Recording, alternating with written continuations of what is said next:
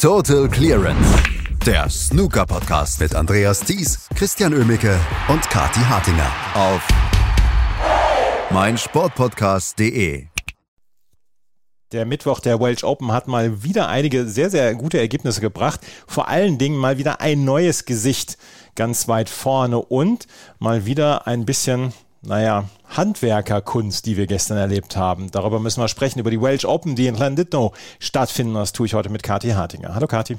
Guten Morgen, Andreas. Ja, wir müssen, dürfen wieder über Pomeranzen sprechen. Und wer ist natürlich die bekannteste Pomeranz unter der Sonne? Genau das ist die von Ronnie O'Sullivan. Und sie macht halt immer Probleme. Und ich möchte das kurz so beschreiben, dass wir jetzt aktuell auch äh, Fasching oder Karneval feiern. Und da verkleiden sich ja auch Leute so als, als Clowns. Ne? Und die haben dann diese, diese Blumen angeklebt und wenn du da dran riechst, dann kommt da so Wasser raus, ne? Also so, so trickmäßig mhm. plötzlich. Und so ist es irgendwie auch bei Ronnie O'Sullivan, ne? Der spielt ein paar Frames und dann zack, ne, springt da dramatisch die Pomeranze ab und äh, dann ist äh, dann ist große Aufmerksamkeit und, und großes Drama und dann guckt Ronnie ganz verunsichert und dann gewinnt er trotzdem. Also ich weiß nicht, wie es geht, aber ich, ich, ich finde es nur so mittellustig. Äh, ja, Ronnie O'Sullivan findet es auch nur so mittellustig und die Pomeranze scheint eine kleine Diva zu sein. Das, Problem ist ja, Pomeranze, Leder etc. muss ja eingespielt sein. Und ähm, selbst jemand wie Ronnie O'Sullivan, dem, der sonst eigentlich mit allem spielt, was in irgendeiner Weise aussieht wie, eine Pom wie, wie ein Kö, also auch mit einem Besenstiel würde er spielen. Allerdings bei der Pomeranze ist er auch eher etwas sensibel, da kann man ja nicht gleich einfach eine neue draufklatschen, da muss man ja ein bisschen dran arbeiten. Ja, und das sind ja auch, ne, also das, da stecken ja Philosophien dahinter. Meine Güte. Also ich meine, Mark Williams, ne, der ist ja da jemand, der auch sehr, sehr steinharte Sachen mag zum Beispiel. Andere sehen das ganz anders. Da gibt es Debatten, da wird, das ist eine sehr emotionale Geschichte, die Beziehung zwischen einem Snookerspieler, einer Snookerspielerin und der Pomeranze. Ja, das darfst du jetzt, also das ist ja wie so eine kleine Trennung, wenn dann plötzlich ja. das Ding abfällt. Also das ist emotional auch sehr schwer zu verarbeiten in so einem Snooker-Match. Und Paul Collier macht seinem Ruf wieder alle Ehre, dass er wohl der größte Fachmann ist, was Pomeranzen wieder aufkleben angeht. Ähm, er ist Gott sei Dank immer mit dabei, weil er jetzt hier auch Oberschiedsrichter ist. Und ähm, er hat sich um die Pomeranze und das Kö von Ronnie O'Sullivan gekümmert. Das hat Ronnie O'Sullivan, und deswegen kommen wir jetzt mal aufs Sportliche, nicht davon abgehalten, gestern Rod Lawler mit 4 zu 0 zu besiegen. Ähm, Ronnie O'Sullivan, Pomeranzenärger und dann wird ihm mit Rod Lawler auch noch ein Gegner vorgesetzt, dessen Spiel er überhaupt nicht mag. Eigentlich ein gebrauchter Abend. Ich glaube, Ronnie O'Sullivan war froh, dass er schnell wieder aus der Halle raus war. Ja, der war zu schnell wieder aus der Nummer raus, Andreas.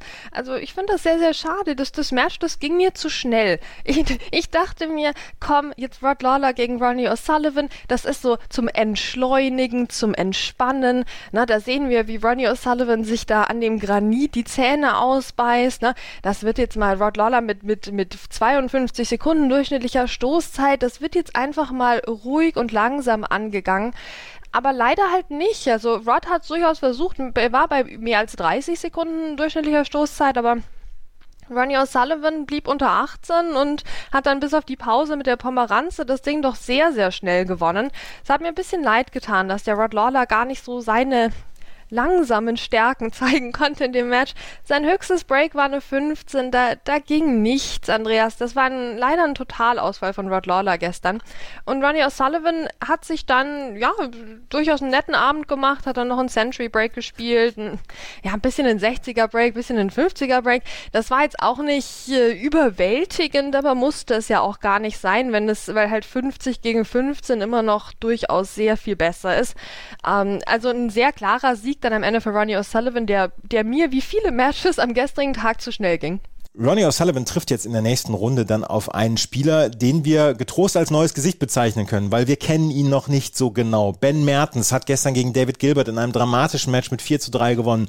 Und ich habe nichts gegen die Namen Ronnie O'Sullivan, John Higgins, Mark Williams etc. Judd Trump auch nicht.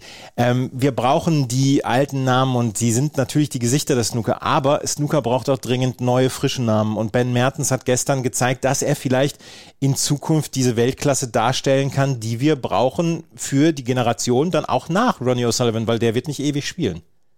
Wow, Andreas, was packst du hier für ein Lob aus so früh am Morgen? Und, und das zu Recht. Das Denn ist Hoffnung, Mertens, das ist kein Lob, das ist Hoffnung.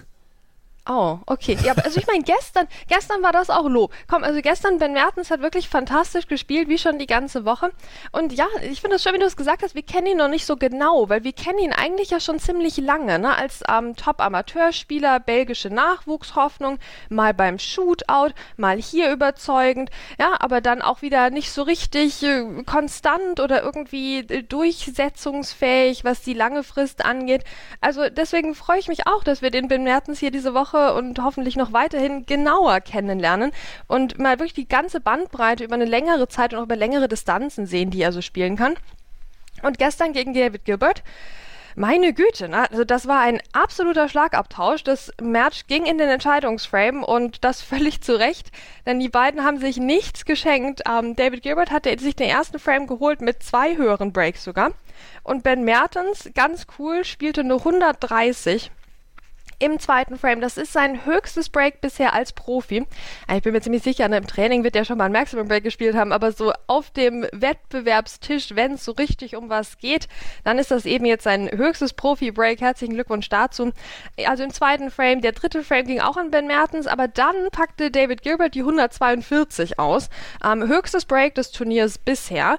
Also auch er eigentlich in, in Break-Laune, aber dann auch wieder nicht so richtig. David Gilbert ist mir diese Saison ein bisschen ein Rätsel.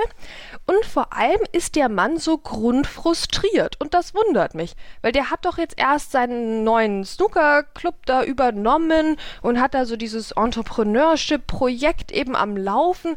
Ähm, und ja, eigentlich kann er ja auch Snooker spielen, aber dann ist der so frustriert immer, also ich meine, wenn du da Lippen lesen kannst, da hast du aber ein paar Mal Wörter festgestellt, die du besser nicht hören möchtest. Und der Ben Mertens ist ja auch noch so jung, also wirklich wirklich David Gilbert, das ist ja nicht die feine englische Art, ähm, und hat dann dieses Match auch nicht vernünftig zu Ende bringen können. Musste sich noch diesen Entscheidungsframe erkämpfen, nachdem Ben Mertens wieder mal eine 70 gespielt hatte und dann im Entscheidungsframe Chancen liegen gelassen. Ben Mertens konsequenter hatte 52 gespielt und tatsächlich dieses Match gewonnen im Entscheidungsframe. Wie cool ist das bitte? Also Ben Mertens, ein sehr, sehr souveräner Auftritt. David, Gil David Gilbert wieder ein Fragezeichen. David Gilbert ist wirklich immer schlecht gelaunt. Ne? Das ist ganz häufig, dass man das erlebt. Ja, der ist ja auch, ich meine, klar, hieß ja auch The, the Angry Farmer. Aber das ist jetzt mehr so The Frustrated Farmer. Das ist nochmal eine andere Qualität, die das Ganze hat, nur leider halt nicht im Snooker. Ben Mertens also in der nächsten Runde jetzt gegen Ronnie O'Sullivan und vielleicht ist er ja eines der neuen Gesichter, das wir in Zukunft sehen. Wie gesagt, es ist kein, kein Lob, es ist Hoffnung, äh, dass ich damit verbinde, weil wir brauchen neue Gesichter im Snooker und ich glaube, da sind wir uns alle einig, oder? Ja, ja, ja, ja, ja. Und wir müssen die halt dann aber auch mal auf den TV-Tisch eben packen, ja. Ja, ja. Ähm, weil wenn wir die nicht sehen, wenn wir die nicht genauer kennenlernen, dann haben wir wieder so einen, ja, dann haben wir so einen, so einen Statistiker eigentlich mehr als einen Spieler dann. Ja, jemanden, wo wir wissen, ah ja, der kann super gut spielen, der oder die, ne? Aber sehen wir halt nie. Ja, schade. Also deswegen, da muss, da sind auch andere gefragt, nicht nur die Spielenden selbst. Ja. Mark Selby, der ist gestern ausgeschieden, nachdem er eine Late-Night-Session hatte, schon am Tag vorher, wo er sich dann noch durchgesetzt hatte gegen CJ Hui, hat er gestern in einer Late-Night-Session gegen Robert Milkins verloren mit 4 zu 2. Und ich bin bei 2 zu 2 ins Bett gegangen und da war er gerade im Break. Und da habe ich gedacht, naja, das wird er dann wohl schaffen. Und äh, Robert Milkins sah sehr frustriert aus. Aber da kam dann nicht mehr viel. Und Robert Milkins hat im letzten Frame 164 Punkte gemacht. Ja, das war schon ein bisschen kurios. Das muss man erstmal machen. Also ich meine, ähm, hier gegen Mark Selby so zu gewinnen, ja, das war eine super 137, die er da gespielt hat, aus einer Chance ähm, und hat eben entsprechend auch viele Foulpunkte geholt. Das kann sich jetzt jeder selbst ausrechnen. Es war ein kurioses Match zwischen den beiden und ich glaube, Mark Selby wird trotz allem auch ein bisschen froh sein, dass diese Australian Open für ihn jetzt beendet sind, weil ich meine, der Mann hat ja jetzt die ganze Woche zu Zeiten gespielt, dann könnte er echt mal meinen, er wäre in einer anderen Zeitzone, oder? Also ich meine, das ist schon, es gibt, es gibt schwierige und späte Ansetzungen und es gibt das mit dem Mark Selby diese Woche zu tun hatte und halt jeden Tag. Also ich meine, lass den Mann doch mal ins Bett gehen, bitte. Also, pfuh, also diese, dieses, äh, dieses ganze Format ist sehr ähm, einseitig für die Spieler und Spielerinnen tatsächlich. Ähm, das wurde auch gestern bei Eurosport, beim englischen Eurosport auch thematisiert, ne? warum irgendwie alle immer zu diesen gleichen komischen Zeiten anspielen und das nicht mal ein bisschen durchgemischt wird auch. Aber gut, Mark Selby stand am Tisch, ohne zu meckern, wie immer, hatte davor noch Hossein Wafai ähm, Mut zugesprochen, dass er bestimmt nächstes Jahr äh, sowieso total total normal qualifiziert sein wird beim Masters. Also das war auch eine schöne Szene, die auf Video festgehalten wurde, zufälligerweise. Also na, Mark Selby an sich hat wieder gute Laune verbreitet, hat ähm, anderen Spielern nette Worte gesagt und hat auch am Tisch teilweise sehr schöne Breaks gespielt, wie die 92 gleich im ersten Frame oder auch eine 64 im weiteren Spielverlauf, hat aber eben auch einige sehr unglückliche Fehler eingestreut, unerwartete Fehler in den Safeties, aber auch im Lochspiel. Und dann war es letztlich Robert Milkins, der Frames noch wirklich von hinten raus aufgerollt hat und gewonnen hat, weil Mark Selby es nicht geschafft hat, ähm, immer über die magische Grenze von Punkten zu kommen, dass der Robert Milkins Snooker gebraucht hätte.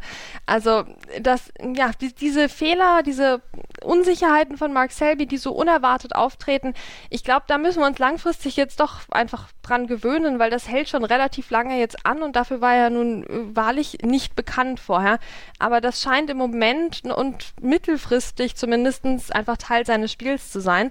Ähm, und das läuft natürlich mal besser, mal schlechter. Gestern lief es schlechter. Robert Milkins, will man auch sagen, Andreas hat sich jetzt auch nicht mit Ruhm bekleckert, aber da sind wir das mehr gewöhnt. Robert Milkins ist ja eh so einer, der locht einen brillanten langen Ball und dann verschießt er irgendwie schwarz vom Spot und dann ärgert er sich wieder. Und dann geht er das nächste Mal an den Tisch und ist alles irgendwie gelöscht, glaube ich, aus seinem, aus seinem Hirn, so was bisher passiert war und was er so verschossen hat und er fängt wieder von vorne an und spielt einen fantastischen langen Einsteiger. Also das ist einfach beim Robert Milkins schon immer Teil des Spiels gewesen und das hat er jetzt gestern ausspielen können und hat sich das schönste Break eben bis in den letzten Frame aufgehoben. Robert Milkins in in letzter Zeit allerdings in guter Form. German Masters hat er das Halbfinale ähm, äh, erreicht, hat dort nur ganz knapp gegen Adi verloren. Championship League hat er gut gespielt in den letzten Tagen. Jetzt bei den Welsh Open steht er auch schon der, im Achtelfinale. Also das könnte durchaus ähm, noch ein gutes Turnier für Robert Milkins werden, auch wenn er nicht unbedingt immer alles dazu beigetragen hat gestern. Aber diese 164 Punkte, die bleiben ihm auf jeden Fall. Jack Jones gewinnt gegen Julian Leclerc mit 4 zu 2. Yonsei Jun gewinnt gegen Dominic Dale mit 4 zu 1. Die beiden sind auch weiter. Joe O'Connor, über den können wir noch mal gerade sprechen. Der hat gestern gestern gegen Stuart Carrington mit 4 zu 0 gewonnen. Joe O'Connor, Scottish Open Finalist und ähm, sorgt jetzt dafür, dass er dann doch keine Eintagsfliege ist. Ja, das ist doch schön. Also ging jetzt leider auf, auf Kosten von Stuart Carrington. Ähm, aber Joe Connor hat das souverän gemacht. Also ich meine, der Stuart Carrington, wenn man alle Punkte, die er in dem Match geholt hat, zusammenzählt, dann reicht das immer noch nicht für einen Frame und zwar bei Weitem nicht. Joe Connor hat den nicht mitspielen lassen. War richtig gemein, wie auf, wie auf dem Sandkasten damals. Ne? Da ging nichts. Joe Connor hat sich die Frames teilweise mit sehr schönen Breaks zusammengeholt. Ähm, dann auch wieder ein bisschen kämpfen müssen mit mehreren Chancen, aber er hat gleich mit der 93 angefangen. Das war schon ein erstes gutes Zeichen. Und der hat sich das einfach zu keinem Zeitpunkt irgendwie aus der Hand nehmen lassen. Der Stuart Carrington, wie gesagt, der hat, der hat gar nicht mitgespielt. Stuart Carrington hat aber nicht mit Sand geschmissen. Ja, Gott sei Dank. Also ich meine, der hat sich besser benommen als ähm, andere David Gilbert, aber na, ja, das ist auch eine schade Geschichte wieder für, für Stuart Carrington, der sich wahrscheinlich auch mehr ausgerechnet hatte. Ähm, der bestimmt auch den Joe Connor gesehen hat und dachte, ich dachte, naja, da könnte ich, könnte ich schon mal gewinnen. Aber nee, da ging gar nichts gestern. Joe Connor, ja, super cool, dass er wieder am Start ist hier in den weiteren Runden. Aber na, da, ich bin jetzt doch skeptisch, wie, wie weit es für ihn noch gehen wird. Wollen folgende Spieler das Viertelfinale erreichen, müssen sie heute zwei Matches gewinnen. John Higgins gewann gestern gegen Martin Gold mit 4 zu 0, Jack Lisowski gewann gegen Ryan Thomason mit 4-0 und Judd Trump gewann gegen Louis Heathcote mit 4 zu 2. Barry Hawkins gegen Ben Wollaston mit 4 zu 0 erfolgreich gewesen. Auch Ali Carter gegen Ian Martin mit 4 zu 1 erfolgreich. Die werden heute, wenn sie wie gesagt das Viertelfinale erreichen wollen, zwei Matches spielen müssen, weil heute geht es mit der dritten Runde weiter und heute Abend dann die vierte Runde, das Achtelfinale und dann äh, wissen wir, wer die Viertelfinalisten sind. Judd Trump spielt heute gegen Daniel Wells, äh, Sean Murphy gegen Anthony McGill, David Lilly gegen Jack Lisowski und Barry Hawkins gegen Hossein Wafai. Das sind tolle Matches, die wir heute gleich in der dritten Runde auch noch erleben. Ja, total. Und ich meine, ich kann gar nicht anders, als hier zu sagen, go Daniel Wells. Weil ich meine, der hat schon wieder einfach gewonnen gegen Matthew Sell. Der, der ist, da steht immer noch das Amateur neben ihm, ja. Also der Mann ist so gut unterwegs, was diese Einjahresrangliste angeht. Der spielt alle anderen Profis in dieser Region der Weltrangliste ähm, einfach in Grund und Boden. Also super, super schön. Und jetzt wird es natürlich nicht leicht heute, aber er ist weiterhin dabei und kann das jetzt hoffentlich richtig genießen. Und heute Abend gibt es dann die vierte Runde, unter anderem mit Ben Mertens gegen Ronnie O'Sullivan. Morgen werden wir natürlich hier bei Total Clearance auf meinsportpodcast.de und überall, wo ihr Podcasts hören könnt, auch bei Spotify, darüber sprechen. Total Clearance, der Snooker-Podcast mit Andreas Thies und Christian Oemicke auf meinsportpodcast.de. Wie baut man eine harmonische Beziehung zu seinem Hund auf? Puh, gar nicht so leicht. Und deshalb frage ich nach, wie es anderen Hundeeltern gelingt, beziehungsweise wie die daran arbeiten.